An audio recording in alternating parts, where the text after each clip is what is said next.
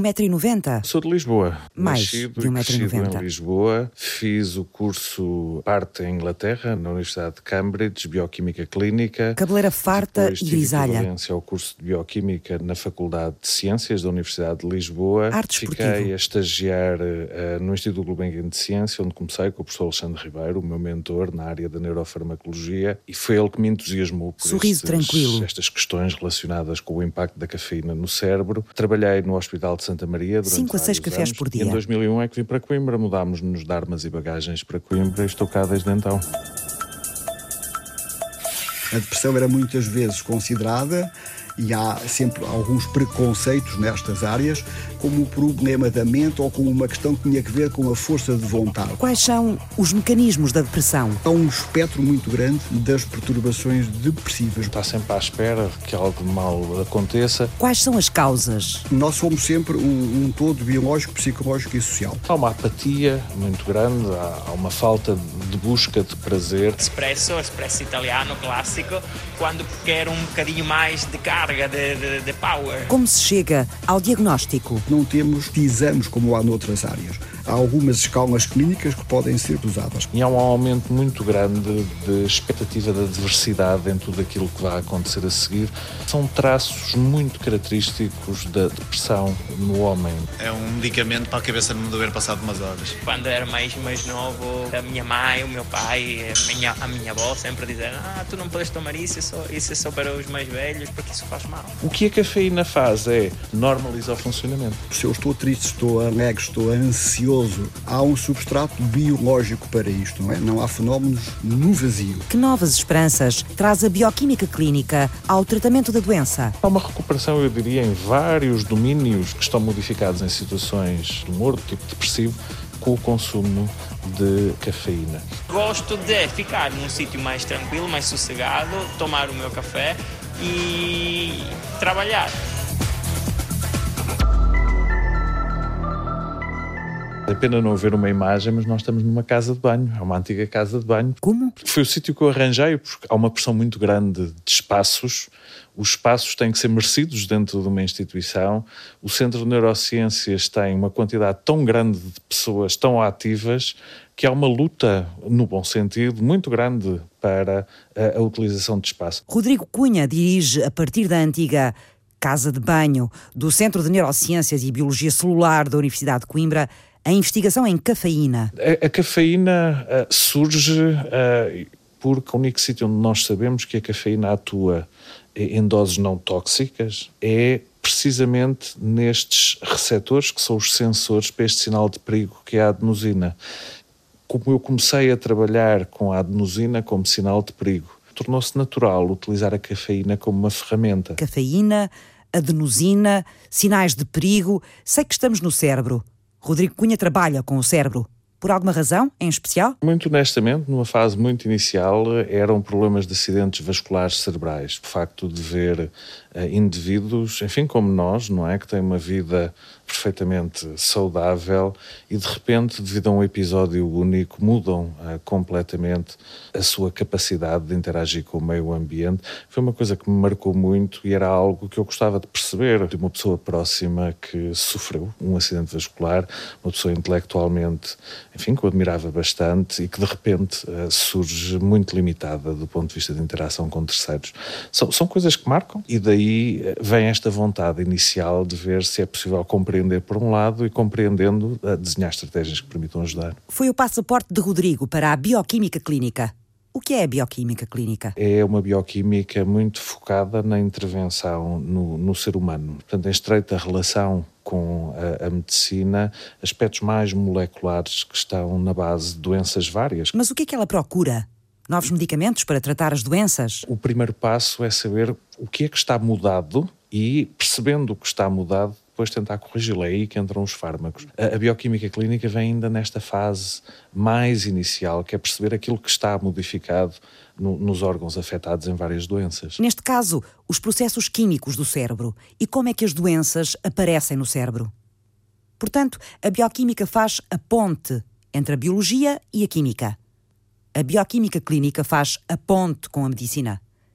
E também há uma ponte da medicina com a biologia e com a química. A psiquiatria biológica dá mais ênfase ao estudo dos aspectos biológicos, à pesquisa e à prática, depois numa perspectiva biológica, porque a psiquiatria e a saúde mental em geral pode ser sempre vista como fatores múltiplos que interatuam entre si e que vêm de várias áreas, dos aspectos biológicos, dos aspectos psicológicos e dos aspectos sociais ou psicossociais, não é? Sim. Há então uma psiquiatria biológica. O terreno de João Relvas, psicólogo clínico e psiquiatra. Mas como é que a biologia ajuda os psiquiatras? Encontra as causas físicas das doenças mentais? Nós somos sempre um, um, todo biológico, psicológico e social. Não há fenómenos psicológicos no vazio, no, no ar. Tudo tem que ver com o cérebro. Houve um grande desenvolvimento nos últimos anos na área das neurociências, quer a nível dos estudos da bioquímica, quer dos estudos dos receptores, dos circuitos que estão envolvidos, e, portanto, houve um grande desenvolvimento na área das neurociências.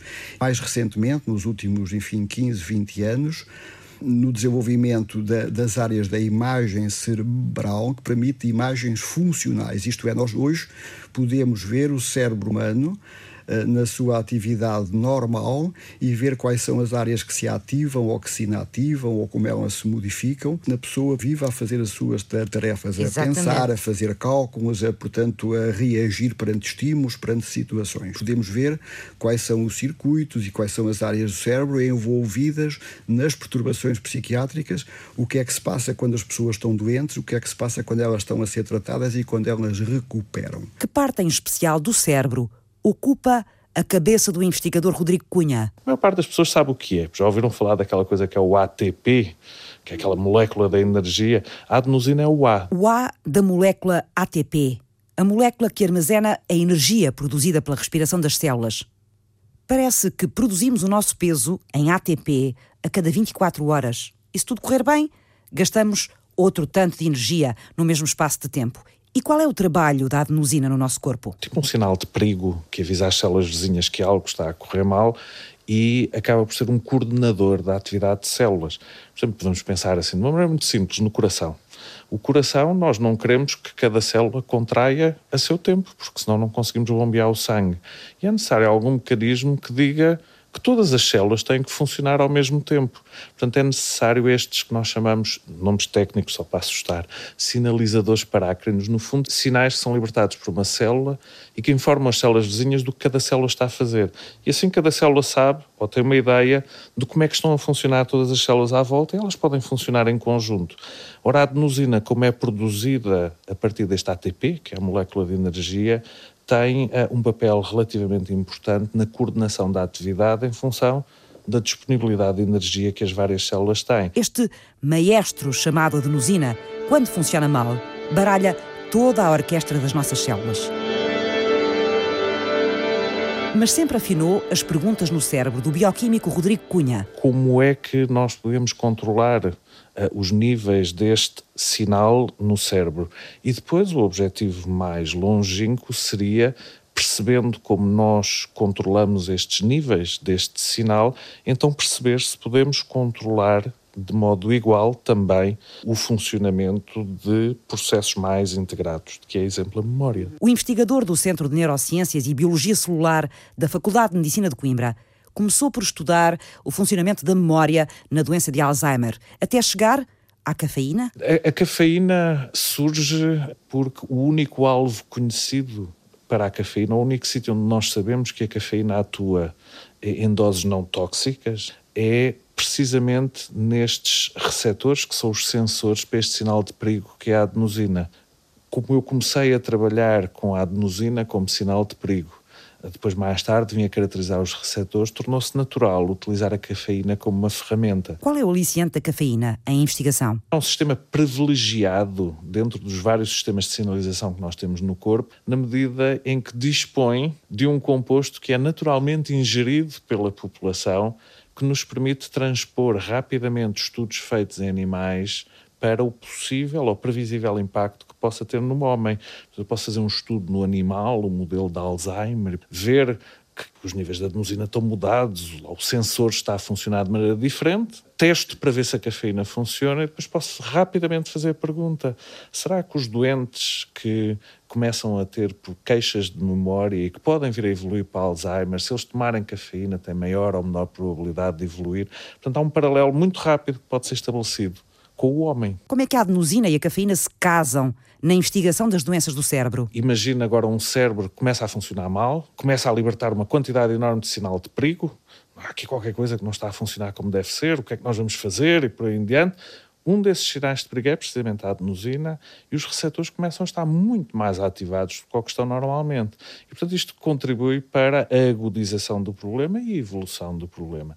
Se nós usarmos alguma ferramenta, neste caso a cafeína, que impeça o funcionamento excessivo destes receptores, nós conseguimos repor o nível de funcionamento deste sistema mais perto do normal. É este o benefício que a cafeína nos confere em geral, não é? Este sinal de perigo que a adenosina lança é a sensação de perigo que nós sentimos em certas situações, Rodrigo? Não é a nossa sensação de perigo em termos de nós avaliarmos o perigo. É lá as nossas células na cabeça, não? Elas é que começam a ver isto não está a funcionar como deve ser, ficam todas estressadas umas ao pé das outras e por aí em diante.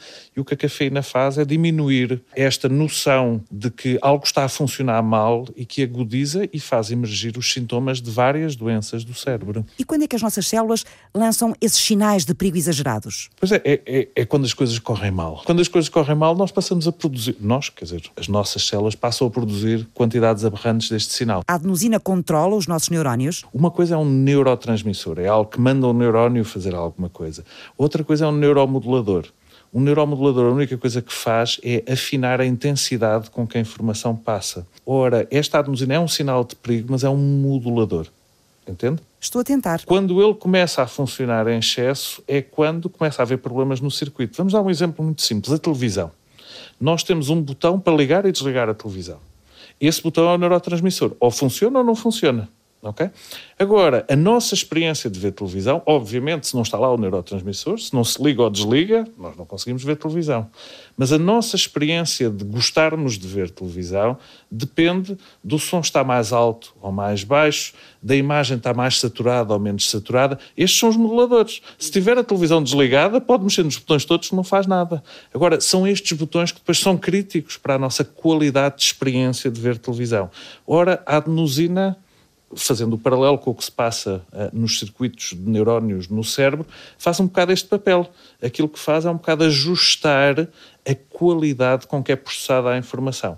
A partir do momento em que há demais, nós carregamos demais no botão, a imagem deixa de estar do nosso agrado, o funcionamento do cérebro deixa de estar correto. E a cafeína atua sobre este neuromodulador? O que a cafeína faz é, numa situação onde há uma quantidade anormal de sinal de perigo que é produzido, não bloqueia, mas diminui a capacidade de funcionamento para muito perto de uma situação normal.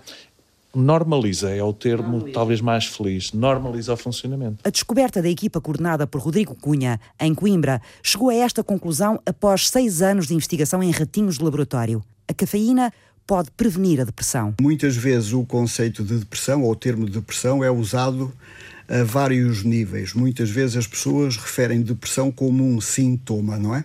Eu estou triste e, portanto, é um sintoma. Aconteceu-me isto, estou um bocado mais abatido, um bocado mais triste. Outras vezes a depressão ou o conceito de depressão pode ser usado como um síndrome, como um conjunto de sintomas que pode ser encontrado em várias situações clínicas. Por exemplo, pessoas com dor crónica podem ter um conjunto de sintomas depressivos. O psiquiatra João Relvas desenha as várias faces da depressão. Defini-la é a primeira dificuldade.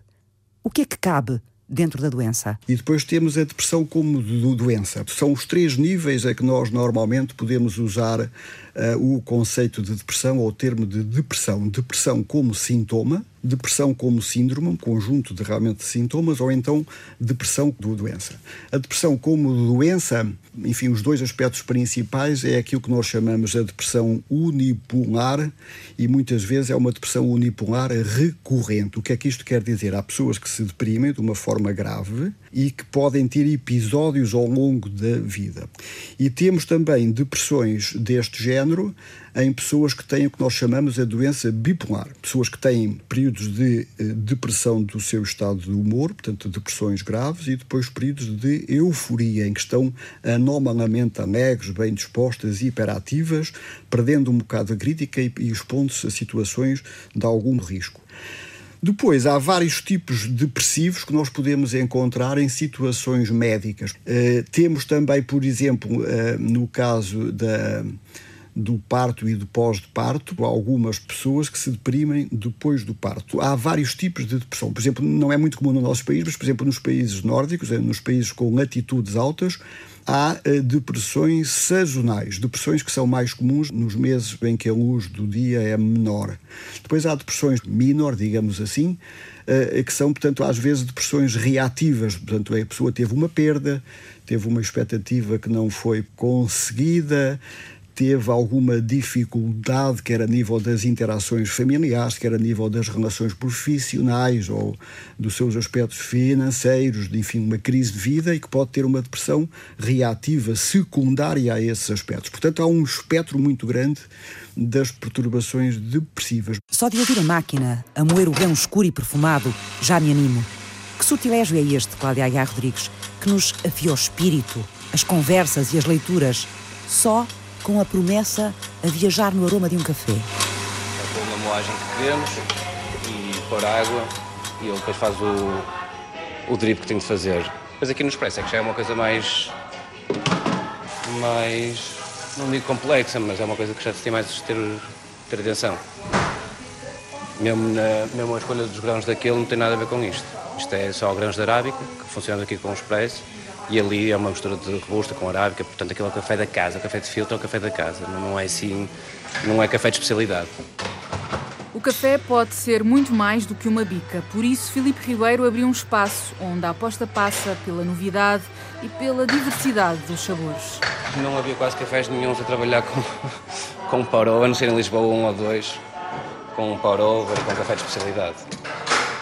E isso foi uma das coisas que, que eu via muito, muito lá fora, quando, quando uma pessoa viaja e pensa sempre que é que nunca há em Portugal cafetarias a trabalhar este tipo de, de, coisas.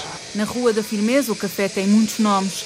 Basta sentar-se a uma mesa para, por exemplo, ter um cheirinho da Etiópia. Por acaso está mesmo a assistir aos três tipos de cafés que nós temos, que é o express, que é o café de filtro, café da casa, que nós chamamos de café de filtro, e o pour over, que, é, que também é só com grãos de arábica, que é single origin, que só tem uma origem, este ou é da Etiópia, só de uma fazenda da Etiópia, ou é só de uma fazenda da Zambura, que é chama-se Origin. E, e, este é o café que requer mais tempo. Parece que requer uma, um certo ritual, que é a limpeza do manípulo, limpeza do filtro, 9 eh, gramas de café moído. Medidas, pesagens, filtros, muita precisão.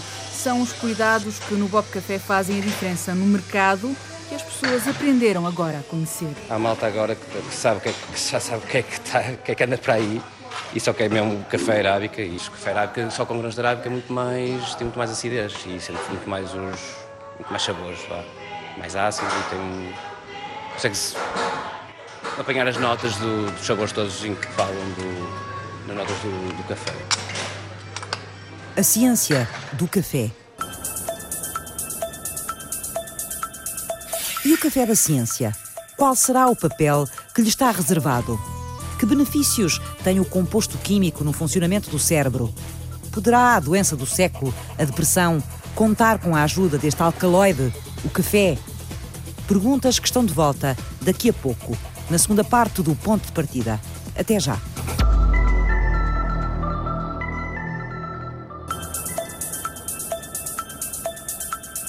Esta molécula de cafeína pura é exatamente idêntica à molécula de cafeína que está presente no café. Rodrigo Cunha trabalha em laboratório com cafeína. Para trabalho de investigação científica, nós o que fazemos é diminuir o número de variáveis. E para diminuir o número de variáveis, nós o que fazemos é síntese química e temos cafeína pura. O bioquímico do Centro de Neurociências e Biologia Celular da Universidade de Coimbra estuda o papel da cafeína nas doenças do cérebro. Agora, o café tem, para além de cafeína, que é o principal constituinte ou princípio ativo presente no café, ainda tem mais cerca de 150 outras moléculas também passíveis de exercer efeitos no indivíduo. Mas a cafeína é o principal. Durante seis anos, investigou os efeitos da cafeína nos estados depressivos. Nós fazemos alguns estudos onde temos extratos de café e comparamos estes extratos de café com o efeito da cafeína.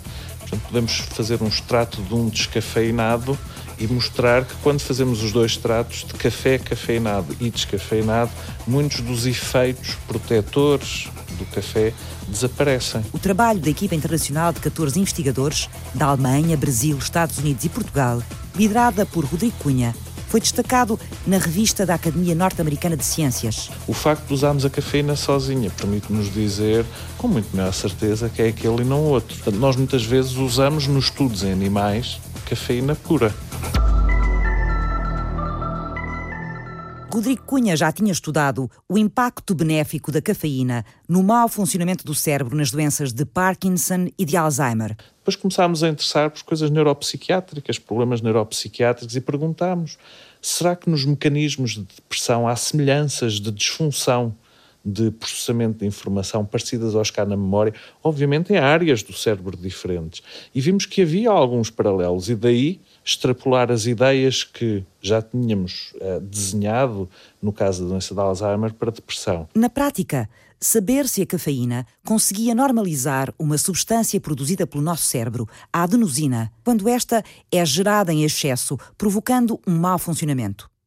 Mas a depressão trazia novas dificuldades à investigação em cafeína. Tendo eu toda uma experiência de análise de uh, doenças neurodegenerativas mais clássicas, Alzheimer's, epilepsias, Parkinson's, a depressão é, é um pouco diferente na medida em que, se eu quiser ser muito honesto e responder à pergunta o que é que está mal no cérebro de uma pessoa deprimida, acho que a resposta mais honesta que lhe posso dar é: olha, não, não lhe sei muito bem o que é que está a acontecer. Estão a acontecer tantas coisas ao mesmo tempo que eu não sei bem qual é aquela que é responsável pelo aparecimento deste, daquele ou do outro sintoma que em conjunto nós chamamos de, de depressão. Penso um bocado, como é que identifica alguém como estando deprimido? Como é que identifica alguém como estando deprimido, João Relvas? O diagnóstico é sobretudo clínico. Não há, ao contrário de muitas outras áreas em que podem-se fazer exames, biópsias, portanto, estudos que nos dão dados que nos põem na pista. Aqui, o diagnóstico é clínico. O médico dirigiu o serviço de psiquiatria dos hospitais da Universidade de Coimbra e ensinou psicologia médica e Psiquiatria e Saúde Mental na Faculdade de Medicina de Coimbra durante mais de quatro dezenas de anos. Podemos dividir em sintomas de ordem psicológica. A pessoa está, portanto, mais triste, perdeu muitas vezes interesse mesmo nas coisas agradáveis da sua vida que fazia antes, deixa de ter prazer nessas coisas. Tem dificuldades muitas vezes em concentração, dificuldades de ordem cognitiva. É muito comum as pessoas dizerem que têm mais dificuldade em atenção, problemas de memória, problemas de, se concentrarem nas tarefas profissionais ou noutro tipo de tarefas. Há muitas vezes choro, ou então a pessoa uh, distorce a maneira como vê o mundo e como se vê assim. Ou, portanto, ou, há mais, ou há mais ligeira Contrariedade. Eu digo muitas vezes que as pessoas é como se tivessem uns óculos escuros e veem tudo mais negro, não é? E uma dificuldade relativamente pequena veem-na como uma montanha inultrapassável.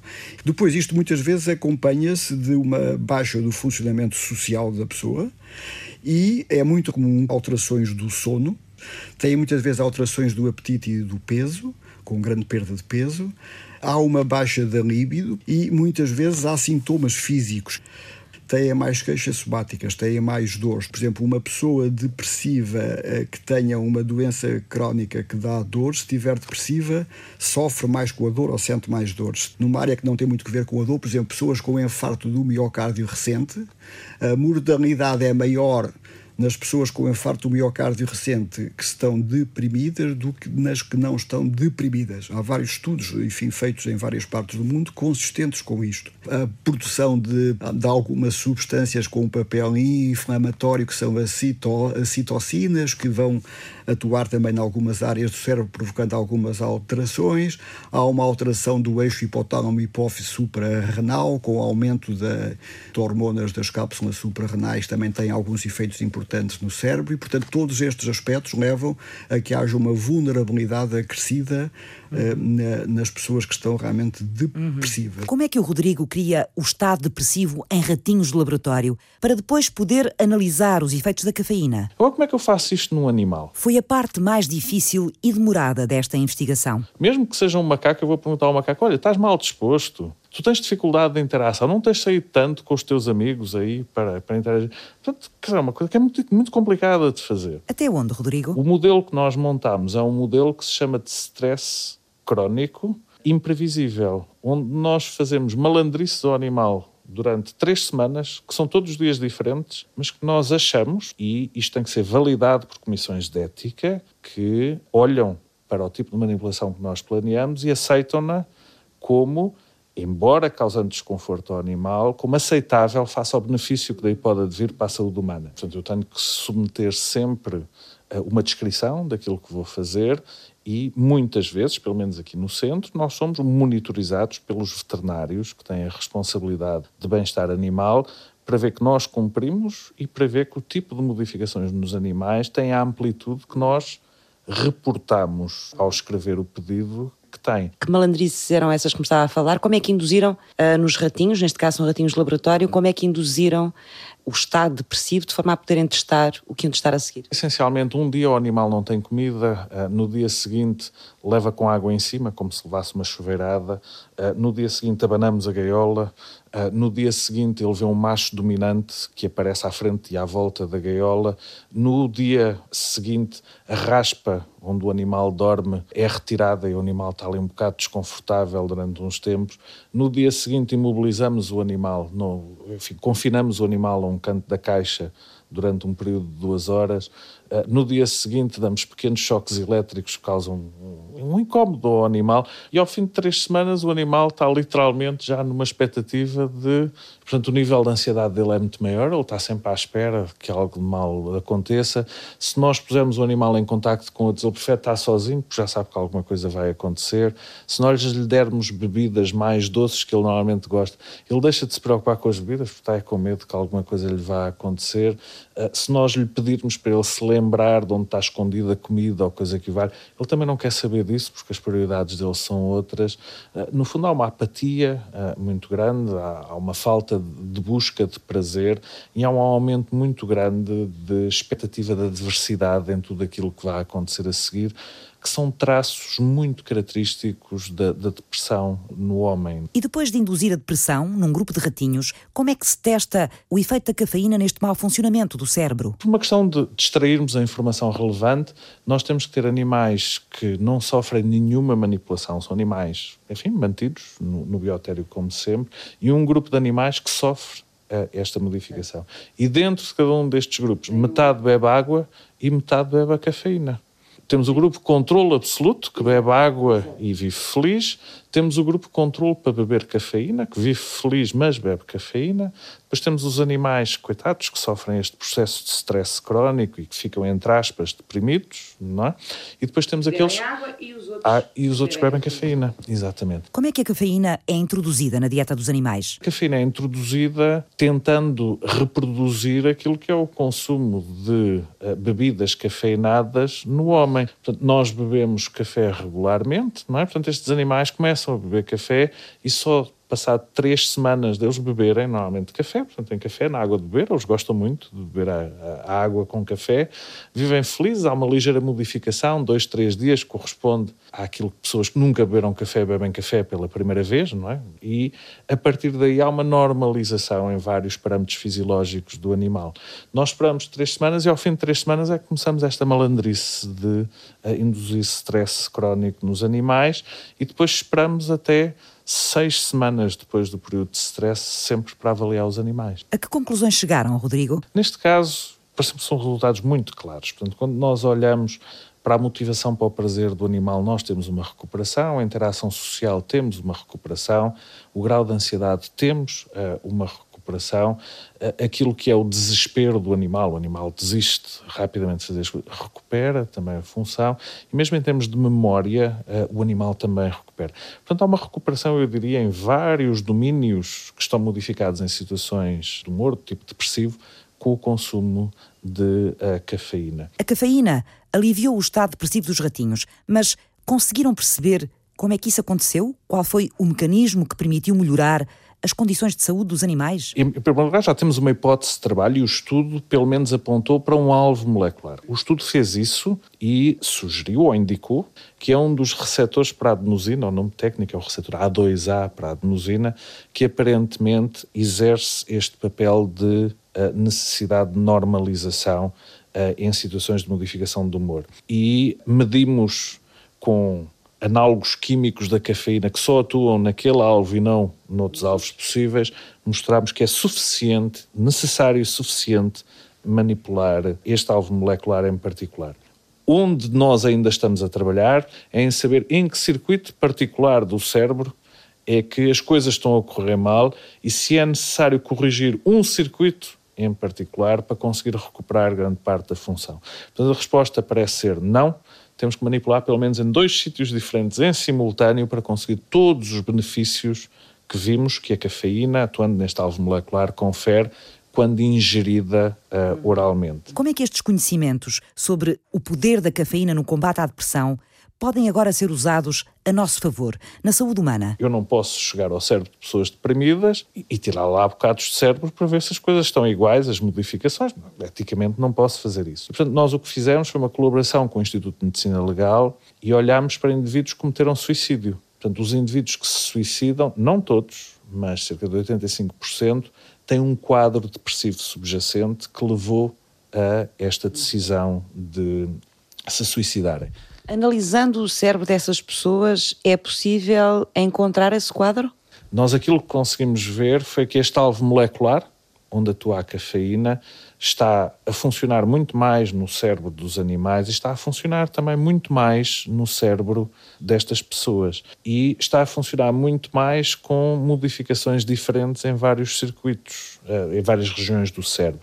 Portanto, nós vimos que em tudo o que são regiões que estão normalmente associadas ao processamento de aspectos mais prazerosos, são regiões da zona ventral, dos núcleos da base, nós temos um aumento do receptor, mas este aumento do receptor está associado sobretudo a maior inibição e menor funcionamento, enquanto noutras regiões como a amígdala, que processa mais efeitos adversos, córtex pré-frontal mais capacidade de decisão, nós temos uma ação oposta de hiperfuncionalidade do receptor nestes circuitos.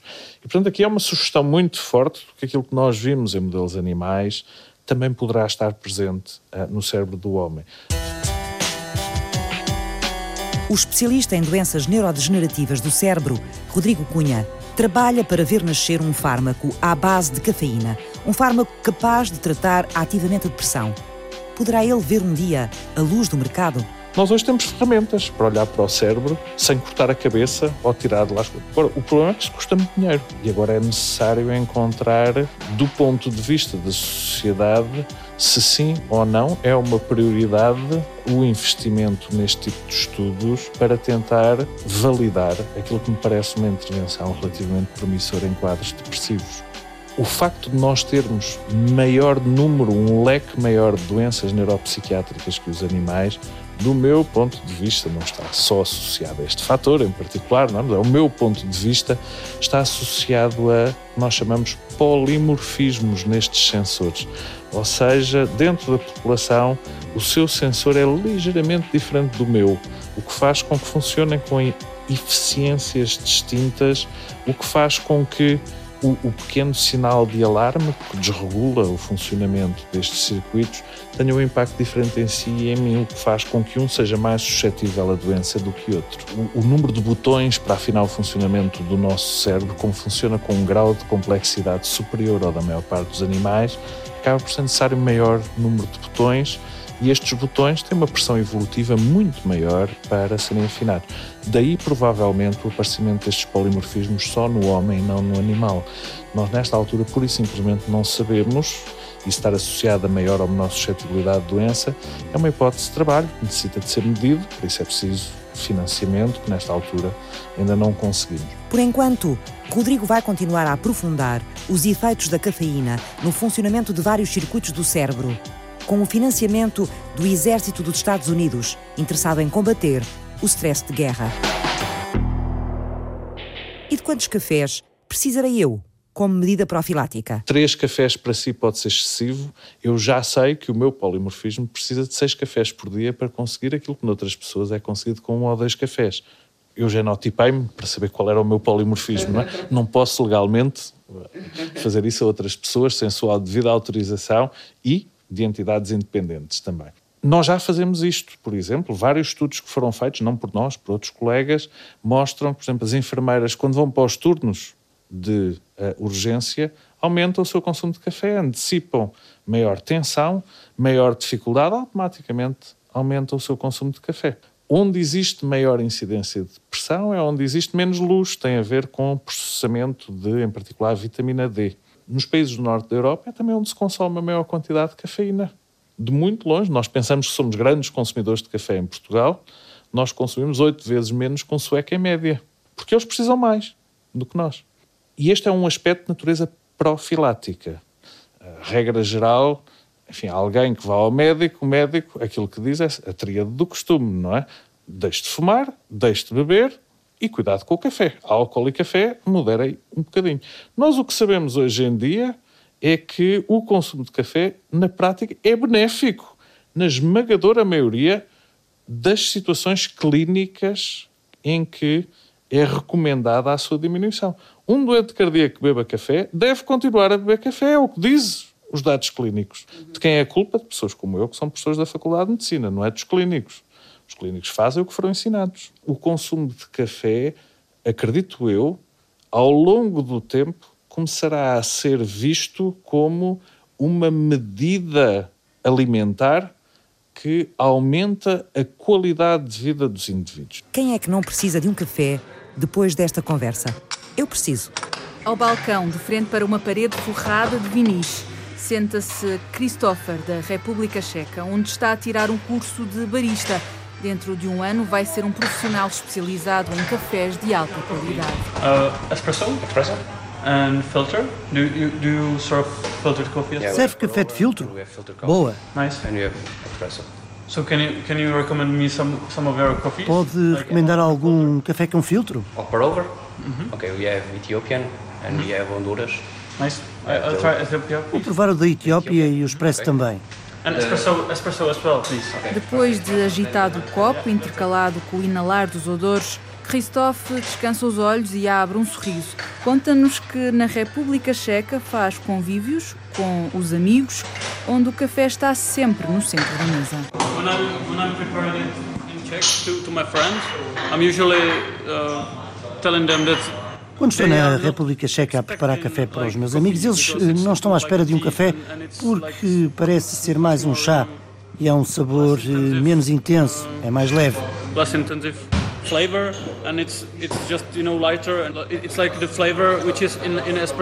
No espresso o sabor é concentrado numa quantidade muito mais pequena de água e no café de filtro o sabor é distribuído em mais água. É um modo de estar que no resto da Europa é agora um culto. Os cafés que começam a ser cada vez mais servem sabores sobretudo vindos de África.